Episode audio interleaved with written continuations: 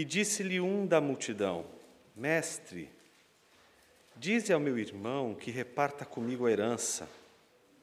Mas ele lhe disse: Homem, quem me pôs a mim por juiz ou repartidor entre vós? E disse-lhes: Acautelai-vos e guardai-vos da avareza, porque a vida de qualquer não consiste na abundância do que possui.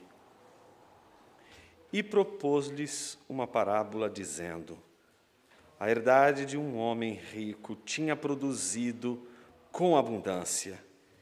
E arrazoava ele entre si, dizendo: Que farei? Não tenho onde recolher os meus frutos. E disse: Farei isto: derribarei os meus celeiros e edificarei outros maiores, e ali recolherei todas as minhas novidades e os meus bens. E direi à minha alma: Alma, tens em depósito muitos bens para muitos anos. Descansa, come, bebe e folga. Mas Deus lhe disse: Louco, esta noite te pedirão a tua alma, e o que tens preparado, para quem será? Assim é aquele que para si ajunta tesouros e não é rico para com Deus. Certa vez, um aluno de Agostinho de Pona, numa aula de catecúmenos de candidatos ao batismo, fez a seguinte pergunta: Pastor, o que Deus fazia antes de criar o mundo? Agostinho olhou para ele e disse com muita seriedade: O inferno, para colocar nele pessoas que fazem esse tipo de pergunta. Depois de dizer isso, obviamente, Agostinho não ia deixar. Imagina. Depois disso, Agostinho não ia deixar de ensinar o pobre menino o que Deus fazia antes de criar o mundo. Talvez você esteja meio receoso de fazer essa pergunta agora. Jonas, o que Deus fazia antes de criar o mundo? Eu falei, como você não sabe? Ele amava. Ele amava. Há uma, uma palavra que os teólogos, sobretudo a partir de Crisóstomo e Damasceno, sobretudo, cunharam para explicar esse amor prévio. Chama-se pericorese. Corese vem de coreografia, de onde vem dança. Peri é de cortar ao redor, né? Então aquilo que dança ao redor. Em outras palavras, uma brincadeira de criança se chamava pericorese. Que brincadeira era essa? As crianças ficavam ao redor de uma criança no meio e elas ficavam girando, girando, girando, enquanto cantavam para esta criança no meio. Dali a pouco, essa criança do meio, que estava centrada aos olhos de todos, dava lugar para uma outra criança. Damasceno, quando viu aquela cena, ele percebeu o que ele precisava para explicar o que Deus fazia antes da criação. Ele amava. Ele amava. Pai e o filho se ama, amava se doando ao Espírito. O filho e o Espírito amava o pai se doando ao pai. O Espírito e o pai amavam o filho se doando ao filho. Todos doam, todos recebem. Ninguém toma nada de ninguém, ninguém tira nada de ninguém, ninguém cobiça nada de ninguém. Todo mundo recebe, porque todo mundo dá. E é o transbordamento deste amor que é a criação de Deus. A criação de Deus é o transbordamento do amor. É Ele chamando agora, no mundo que Ele criou, o ser humano para essa dança de amor e doação, para que agora, não como Deus, mas semelhante a Deus, feito à imagem de Deus, o homem possa, no meio dessa dança, se doar a Deus, como Deus que se doou ao homem. Essa dança foi por água abaixo. O primeiro dançarino errou, feio, mas errou tão feio, tão feio, que não, é, não fez balé russo, é o que deu. Aí pronto, desandou toda a peça. Ele tomou em vez de dar. Ele cobiçou em vez de ofertar. Ele tirou em vez de entregar. O sermão de hoje é sobre isso. É sobre doação, sobre entrega, sobre como ganhar é perder. Mark Twain diz que um tolo é uma pessoa que você nunca pode discutir, porque se você discutir com um tolo, pode ser que as pessoas não percebam a diferença. A história que nós acabamos de ler em Lucas capítulo 12 é a história de um tolo. Um tolo que, diante da sua insensatez, perdeu a oportunidade de conversar com Jesus, que não perde tempo, não discute com tolo, simplesmente repreende esse tolo e ao mesmo tempo traz um ensino poderoso, não só para os seus discípulos, mas para a sua igreja hoje. Que ensino é este? O ensino da doação, o ensino da descentralização de si mesmo, do autoesquecimento, de não considerar-se a si mesmo o tema da vida. Você não é o herói da história que você gostaria de contar. A história que nós devemos contar não é a história constituída na centralidade de nós mesmos como heróis, mas é a história de um herói poderoso que nos ensinou a maior de todas as vitórias que se vence perdendo, se ganha mais entregando, recebe mais quem dá. O texto pode ser dividido de duas maneiras. Ou melhor dizendo, o texto pode ser dividido em duas partes. Uma primeira parte é o contexto em que este tolo se apresenta para conversar com Jesus. A segunda parte é uma parábola, uma história que Jesus vai contar para ensinar algo poderoso aos seus discípulos que contrasta a tolice deste homem que aparece diante dele. Observemos então o texto, versículo a versículo. Comecemos com o versículo de número 13. O versículo de número 13 que abre a primeira parte que vai até o versículo de número 15, nos dá informações importantíssimas. A primeira delas, um homem que estava no meio de uma multidão disse a Jesus. Qual é o contexto deste homem? Ele estava no meio de uma multidão. Um importante estudioso da vida de Jesus chamado John Mayer, cuidado, não é o músico, né? escreveu um livro chamado Um Judeu Marginal. E ele diz que Jesus tinha três ciclos de influência. Primeiro grande ciclo é o ciclo da multidão. O segundo ciclo é o ciclo dos discípulos. E o círculo mais próximo dele é o círculo dos doze. O que ele nota no seu estudo é que as multidões aprendem os ensinos de Jesus, não porque Jesus se dirige a elas, mas porque Jesus se dirige aos seus discípulos. Prova disso está em Mateus capítulo 5, quando Jesus, no início do Sermão da Montanha, observa saindo da multidão os seus discípulos. Então se dirige a eles, dizendo: Bem-aventurados, felizes e se a multidão escuta o sermão mais precioso e poderoso que alguém poderia ouvir na face da terra, porque é um sermão pregado pelo próprio Deus, ouviu este sermão do meio de uma multidão, dirigido este sermão completamente aos seus discípulos.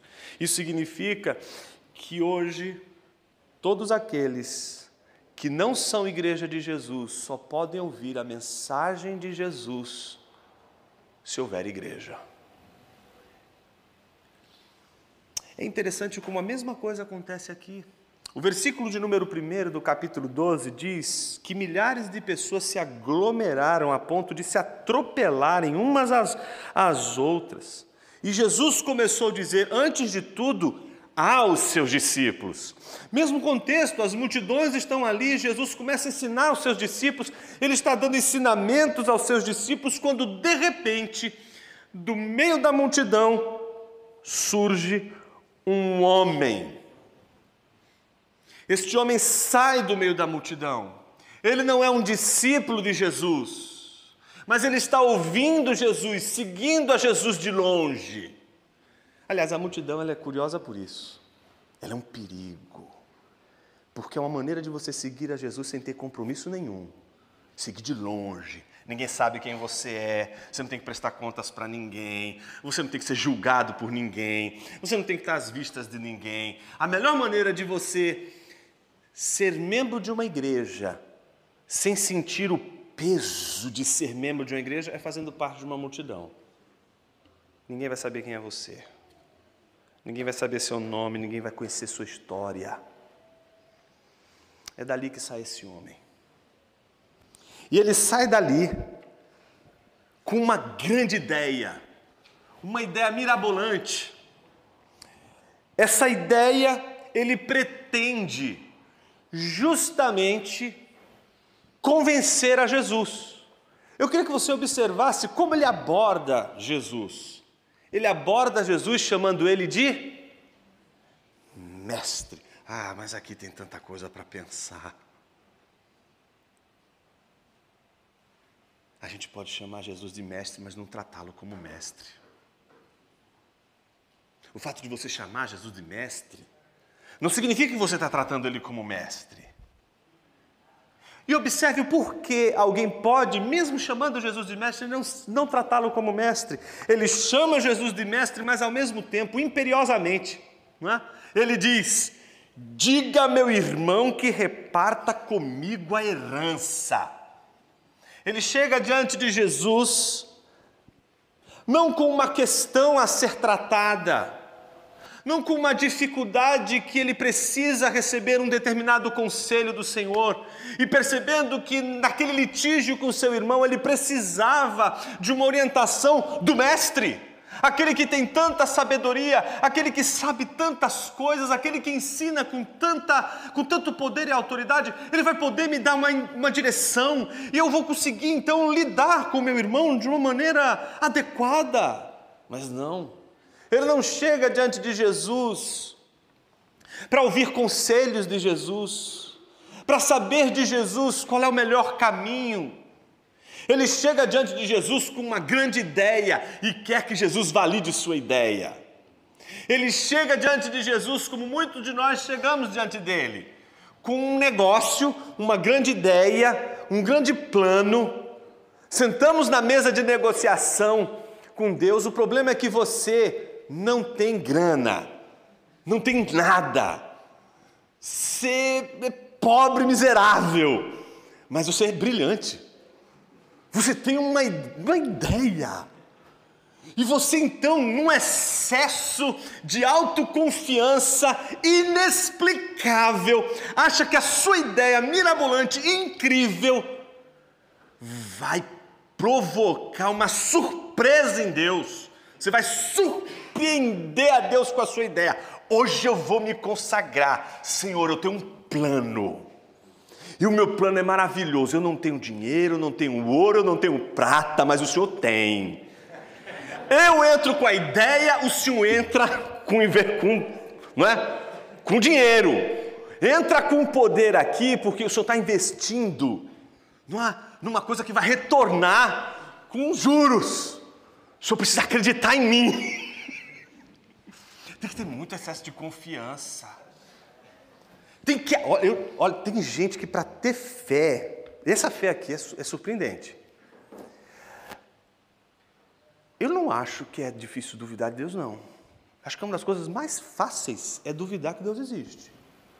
Já dizia Porriquet no, sobre Freud, né? um tratado antigo, que ele dizia lá aquela famosa expressão, os mestres da suspeita, falando de Marx, Nietzsche e Freud, que são aqueles três que questionam justamente a existência de Deus, que suspeitam de tudo aquilo que, de todo discurso que teria Deus como fundamento.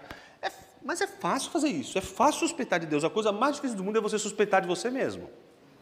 Suspeitar da sua sombra, suspeitar do que você está dizendo, suspeitar das suas boas intenções, suspeitar dos seus planos mirabolantes, suspeitar de suas ideias incríveis, suspeitar de si mesmo vai ser a coisa mais difícil da sua vida. Por isso que as pessoas preferem suspeitar de Deus, porque é mais fácil. Imagina você deixar de acreditar em você mesmo.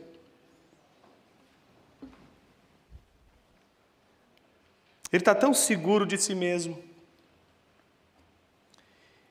que ele não quer outra coisa de Jesus senão a validação dos seus negócios. Permita-me dirigir a você nessa já tarde, dizendo que talvez todos os nossos desejos de que Jesus faça algo por nós, se forem feitos, será justamente a razão da nossa destruição. Ainda bem que Deus não ouve a maior parte das nossas orações.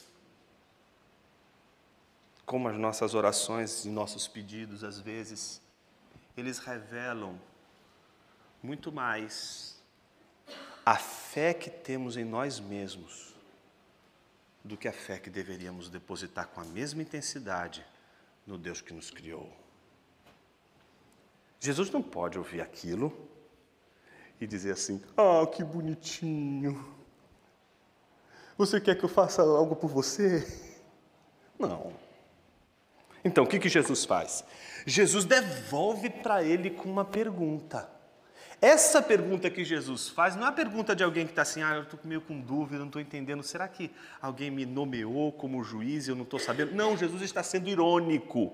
A pergunta retórica, ela vem carregada de ironia. Ele já sabe a resposta. Ele está simplesmente dizendo, acaso, homem, Alguém me nomeou juiz e repartidor entre vocês. Você chegou aqui querendo que eu simplesmente diga para o seu irmão que você, o que ele tem que fazer.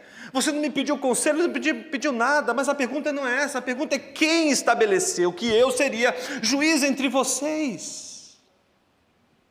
Na mesma hora, Jesus nem continua a conversa com ele, porque Jesus termina a conversa com ele com uma pergunta, e é muito interessante. Eu fico imaginando aquele menino chegando com todas aquelas ideias diante de Jesus.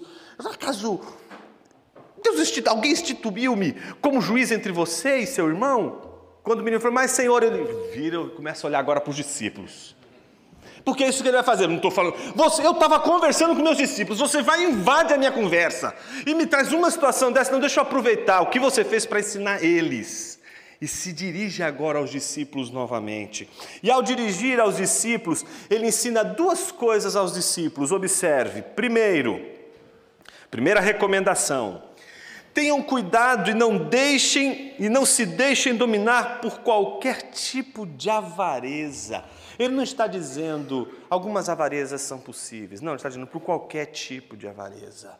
Não se deixem dominar por qualquer tipo de cobiça, por qualquer coisa que faça com que você olhe do fundo do seu coração e diga: sem isso eu não posso viver, por isso eu vou tomar, eu vou possuir e vou ser feliz. Primeiro princípio: não faça de absolutamente nada a coisa mais importante da sua vida a ponto de te tornar cobiçoso, avaro. Segundo princípio, este segundo princípio é interessante, porque ele serve de fundamento para o primeiro princípio. Observe o que Jesus diz porque a vida de uma pessoa não consiste na abundância dos bens que ela tem. Jesus, nesse segundo princípio, está dizendo: a sua alma é distinta dos bens que você possui. Os bens que você possui não são uma extensão da sua alma. Você não pode aceitar que você seja o que você tem, o que você possui. Você não pode reduzir a sua vida ao que você possui, ao que você tem, porque você vai ter e você vai permanecer sendo quem você é, e você vai perder, e ainda assim você vai permanecer sendo quem você é, porque ter não te faz quem você é. Desde o início, quando Deus nos formou, Ele não disse para a gente, é? que depois de ter soprado sobre as narinas o fôlego de vida, Ele diz que a gente passou a ser Nefesh Hayah uma alma vivente, uma garganta faminta que devora sentido e significado para a vida. Ele não está dizendo assim, olha, você passou a ter. Ele está dizendo, você passou a ser. É diferente ser e ter, não? Por exemplo, se você não sabe a diferença entre, entre ser e ter, aqui eu não sei como que é. É melancia também? Melancia? Veja a diferença entre eu tenho uma melancia eu sou uma melancia, muito diferente. Ele não está dizendo que você tem uma alma, ele está dizendo que você é alma. Mas alma aqui entenda como nefesh. Nefesh é, é, é, a imagem que explica a alma, a garganta faminta. Você já viu os desenhos semíticos quando mostra pessoas com fome?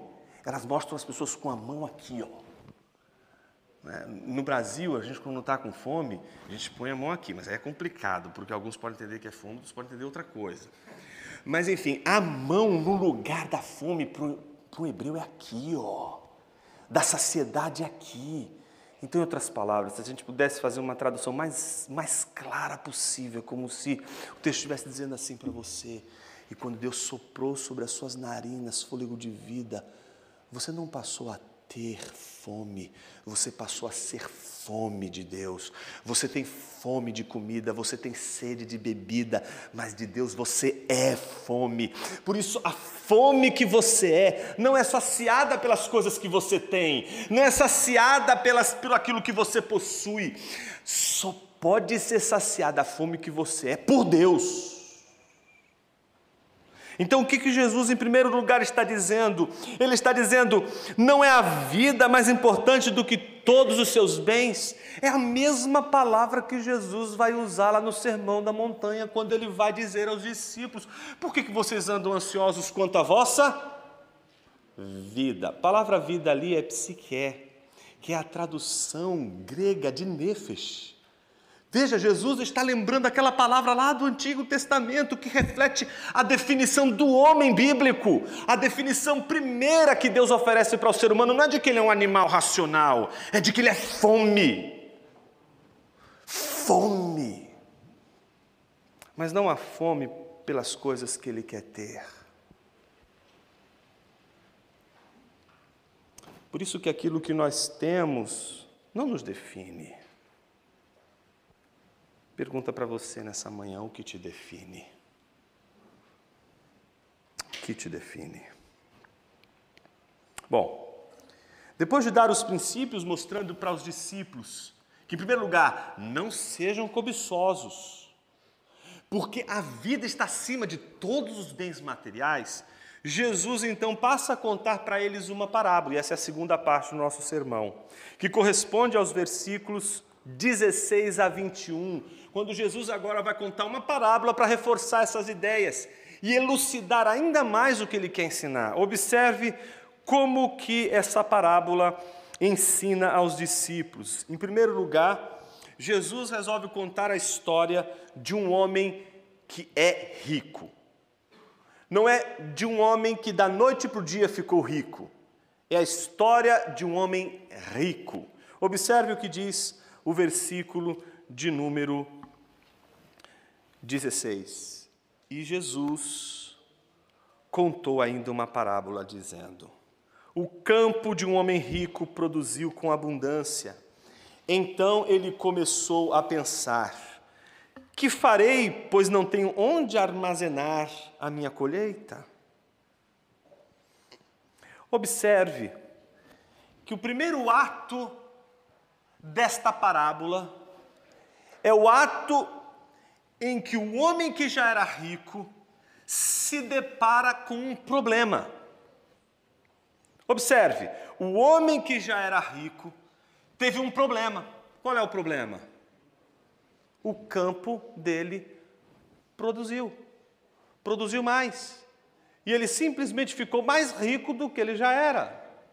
Isso deveria nos assustar, porque parece que as histórias mais bíblicas são aquelas de pessoas que eram pobres e que depois fizeram alguma coisa e depois foram prósperas. Como se sempre o arco da graça e da misericórdia de Deus fosse sempre aquele arco de história que marca sempre a passagem de alguém que sai da pobreza, da miséria, para a prosperidade, para a riqueza. Esse texto não está falando de alguém que era pobre, está falando de alguém que já era rico. Alguém poderia dizer, mas Senhor, ele não precisava de mais. Talvez você dizer, puxa, eu sou uma pessoa que precisaria de mais. Por que, que Jesus abençoou mais? Por que, que Deus abençoou mais o rico? É interessante isso, não? Não só ele era rico, como a Bíblia diz que o campo produziu mais frutos. O que isso quer dizer? Quer dizer exatamente isso. Que não foi uma ideia incrível que ele teve. Não foi uma situação do tipo, olha, olhando o mercado financeiro hoje, pensando as coisas como estão acontecendo e fazendo alguns cálculos aqui, o meu investimento vai aqui, ó. Um. Uau, deu certo! Meu plano funcionou, aquilo que eu planejei realmente é incrível. Olha como eu sou inteligente, olha como meu plano é maravilhoso, olha como funcionou. O homem rico se tornou mais rico ainda pela graça e misericórdia de Deus. Ele não orou, ele não pediu, ele não disse assim: Senhor, me torne mais rico. O Senhor foi lá e prosperou ainda mais ele. O que deve nos chamar a atenção? A reação dele. Primeiro ponto dessa reação: um problema. Gente, ele viu na prosperidade que ele não orou, que ele não pediu, um problema. Veja, ele está diante da expressão da graça de Deus. O que é graça? É um favor que Deus concede sem que a gente mereça. Ele não fez nada para merecer. Deus simplesmente derramou aquela bênção sobre o campo, floresceu, produziu. Ele ficou ainda mais rico. E ele poderia dizer assim para as famílias, para os amigos para um monte de gente, venham celebrar comigo, venham festejar comigo essa grande bênção que Deus, Deus me deu. Eu não quero ficar só com isso, não. Eu quero dividir, eu quero compartilhar com vocês, eu quero que vocês provem dessa bênção de Deus. Eu não quero ficar isso só para mim, eu quero que você também prove disso. Mas não, ele ficou preocupado, porque como é que ele ia guardar toda aquela colheita? Não, aqui está muito pequenininho esse celeiro, eu preciso aumentar. Observe agora como o problema ele se faz no diálogo que ele tem, que ele mantém com ele mesmo. Versículos 16 e 17, você vai observar sobretudo no 17. Então ele começou a pensar: Que farei, pois não tenho onde armazenar a minha colheita? Ele ficou triste porque agora ele tem um problema sério, tá? Fiquei mais rico, fiquei mais próspero, mas puxa, o celeiro é muito pequeno, eu preciso aumentar ele para caber mais, para ter mais. Uma pessoa descontente, sem contentamento, uma pessoa que não encontrou o prazer último na vida e que busca o prazer só nos bens materiais, é um saco sem fundo. Não para. Nada satisfaz. É um devorador. Não para de devorar. Não se sacia nunca. É mais, mais, mais, mais. Não consegue descansar, não consegue deleitar-se, não consegue ter prazer, não consegue ter o Shabat, não consegue desfrutar da boa obra, da graça divina derramada sobre ele. Não, eu preciso construir algo mais para caber mais. Não é só isso. Os versículos 18 e 19 mostram que ele resolveu o problema, ou pelo menos encontrou uma possível solução para o problema. Observe os versículos 18 e 19. Até que disse: Já sei, destruirei os meus celeiros, construirei outros maiores, e aí armazenarei todo o meu produto e todos os meus bens. Então direi à minha alma: Você tem em depósito muitos bens para muitos anos. Descanse, coma, beba e aproveite a vida. Observe que ele encontrou uma solução. Qual foi a solução? Versículo de número 18: Destruirei os meus celeiros e construirei outros maiores, e aí armazenarei todo o meu produto. A solução deste homem rico, porém tolo, é a solução daquele que represa, daquele que entesoura, daquele que encapsula, daquele que cria uma barreira para conter, conter, conter e nunca transbordar, nunca doar, nunca compartilhar. É só ter, só ter, só ter. Então, como é que se resolve isso? Vamos comprar um lugar maior, vamos, criar, vamos construir uma, um celeiro maior. Mas não só isso. Ele é um sujeito em si mesmado, você percebe? Você percebe como os pronomes possessivos são fortes nessa passagem? Meu, meu, minha, minha, eu, eu. Não só ele trata aquilo que Deus deu como se fosse dele, mas ele conversa só com ele mesmo. Ele é uma pessoa que não tem ninguém para conversar.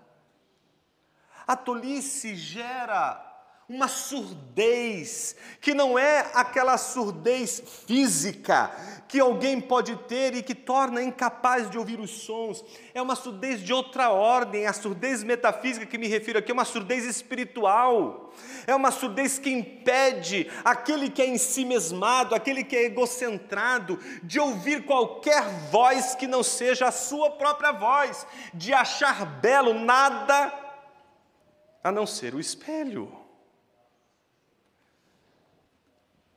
Ele é centrado em si mesmo, de uma tal forma que ele não consegue sair de si mesmo, ele é autoabsorção, ele, ele, é uma, uma, ele é a própria autoabsorção de si mesmo, ele se alimenta de si mesmo.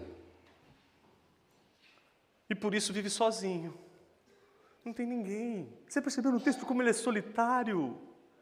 Ele não tem ninguém para conversar, ele não tem ninguém para celebrar. Então o que você encontra no texto? Você encontra no texto mais ou menos uma situação aparentemente ridícula. A situação de alguém que, no meio de uma situação, no meio de um problema, não tem com quem conversar, não tem como ouvir, não tem, não tem ninguém para falar, não tem ninguém para julgar. Ele não consegue escutar ninguém, mas porque não existe ninguém para falar com ele, mesmo porque ele não tem disposição nenhuma para ouvir absolutamente ninguém.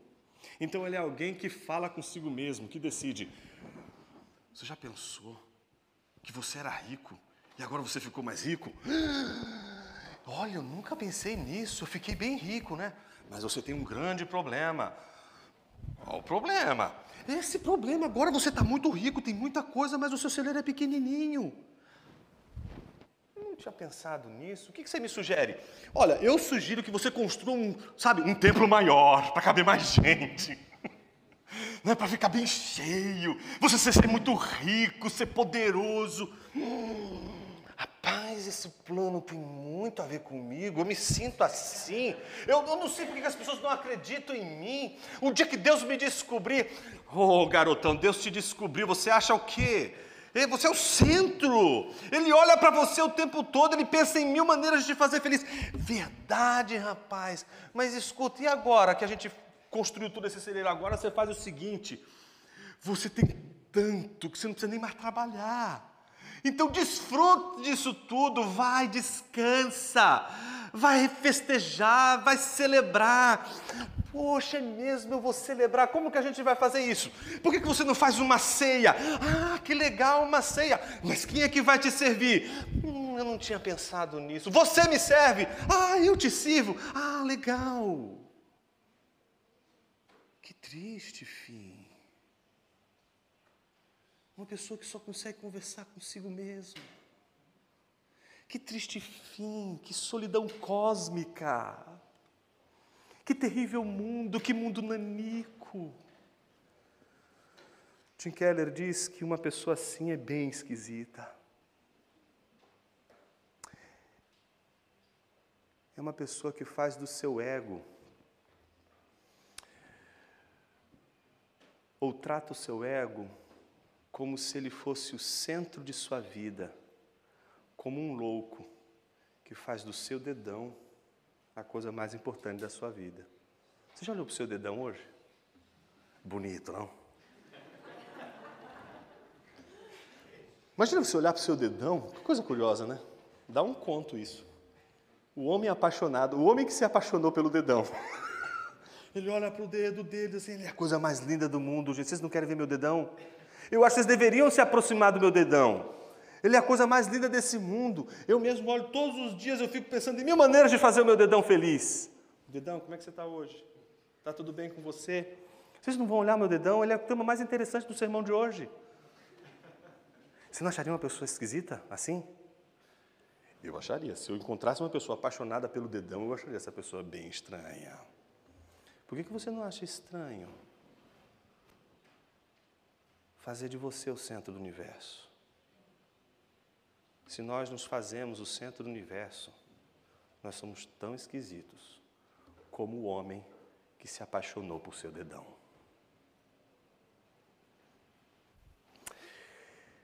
O terceiro ato desse enredo da parábola termina com a última palavra, que é a do Senhor, que é, na verdade, a última palavra do nosso sermão de hoje. É a palavra de Deus nos versículos 20 e 21 que dizem: mas Deus lhe disse: Louco, esta noite lhe pedirão a sua alma. E o que você tem preparado para quem será? Assim é quem ajunta tesouros para si mesmo, mas não é rico para com Deus. Às vezes, um casal chega diante da gente, um gabinete pastoral, com a solução já pronta tudo prontinho. Não quer ouvir o conselho. Não quer ouvir o que a palavra de Deus está dizendo. Assim, pastor, o senhor pode abençoar nosso divórcio? Não quer conversar. Não quer mexer com as áreas de resistência. Não quer exatamente fazer aquilo pelo qual só Jesus faz. Que não é jamais, que jamais é separar, mas é reconciliar. Jesus ficou ofendido com aquela fala do rapaz, porque o rapaz estava dizendo: manda ele me dar minha parte. Jesus, quem me, me nomeou juiz para dividir e separar? Deus não nomeou Jesus para separar, Deus nomeou Jesus, o seu filho, para reconciliar o mundo com Ele mesmo, reconciliar você com Ele reconciliar nós com Deus. Jesus é o agente da reconciliação. E sabe como que ele reconciliou tudo? Com a última palavra, que não é a sua, não é a minha. Todas as nossas palavras serão sempre penúltimas. A última palavra será sempre dela. E ela foi dita lá na cruz: Está consumado.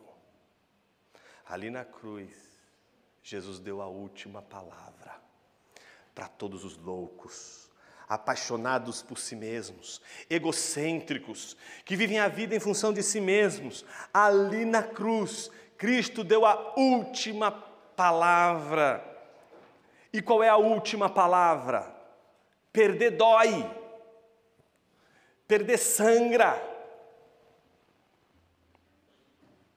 Por isso a gente não quer perder, porque a gente acha que perder é sempre perder. Mas nem sempre perder é perder. Às vezes, perder é ganhar. E a igreja não foi chamada para vencer, ela foi chamada para perder a vida. Quem quiser salvar sua vida, vai perder tudo. Mas quem entregar sua vida, vai ganhar tudo. Por isso a pergunta de hoje não é sobre o que você quer ganhar, mas o que você quer dar.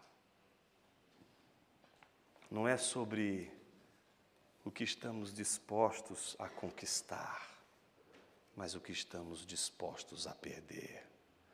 Você vai ouvir nos momentos mais derradeiros, em que você está tão mesmado, Deus dará a última palavra. Louco! E você vai acordar deste, desta surdez metafísica. Vai ouvir a voz de Deus mais uma vez, te acordando e te fazendo enxergar que desde o início Ele não nos chamou para ganhar, Ele nos chamou para perder. Eu não consigo imaginar, meus irmãos, minhas irmãs, Jesus enviando a sua igreja como ovelha no meio dos lobos e as ovelhas olhando para os lobos. Agora vai, começa a matar todos os lobos. Deus do céu, acho que as pessoas perderam a noção de que se você vai para uma briga com um lobo, você vai ser devorado. Aí tem gente que diz assim: ai, eu fui falar com um lobo, nossa, ele me agrediu tanto. Você esperava o quê? Tem gente que fica esperando, não, eu queria que ele me desse um beijo. Olha, você acabou de destruir todas as minhas crenças, desde que eu aprendi. E eu queria te abraçar, porque você destruiu tudo o que eu acreditei durante toda a minha vida. Não, ele vai te morder vai dar uma dentada. O lobo quer fazer isso. Mas se ele der uma dentada e a carne não for de ovelha, de, se for de lobo, não acontece nada.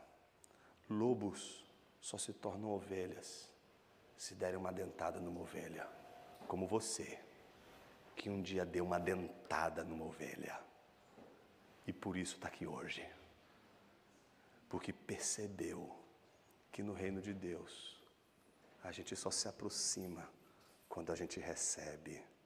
Você só está aqui porque algum dia alguém estendeu a mão para você e te deu algo. E a ceia é tão bonita, não é? Termino com essa imagem, é uma das coisas mais lindas. A gente não pode se servir, né? Que pensam que é a ceia, né? Sempre vai parar na sua mão. Sempre tem alguém te entregando. Você não chega ali e se serve. Alguém te serviu. Vamos orar, meus irmãos. Senhor, tem misericórdia de nossa vida e nos encontre em nosso egoísmo, egocentrismo. Salva nossa mente, Senhor, da loucura, de acharmos que nossas ideias e nossos planos para nós mesmos é a melhor coisa que poderíamos fazer na vida. Obrigado, porque muitas das nossas orações o Senhor não atende. Porque se o Senhor atendesse essas orações, o que seria de nós? Obrigado, Senhor, pelas orações não atendidas, porque elas eram orações idolátricas. Nada mais, nada menos fazíamos do que colocar em oração pedidos para que o Senhor tornasse os nossos ídolos palpáveis e concretos.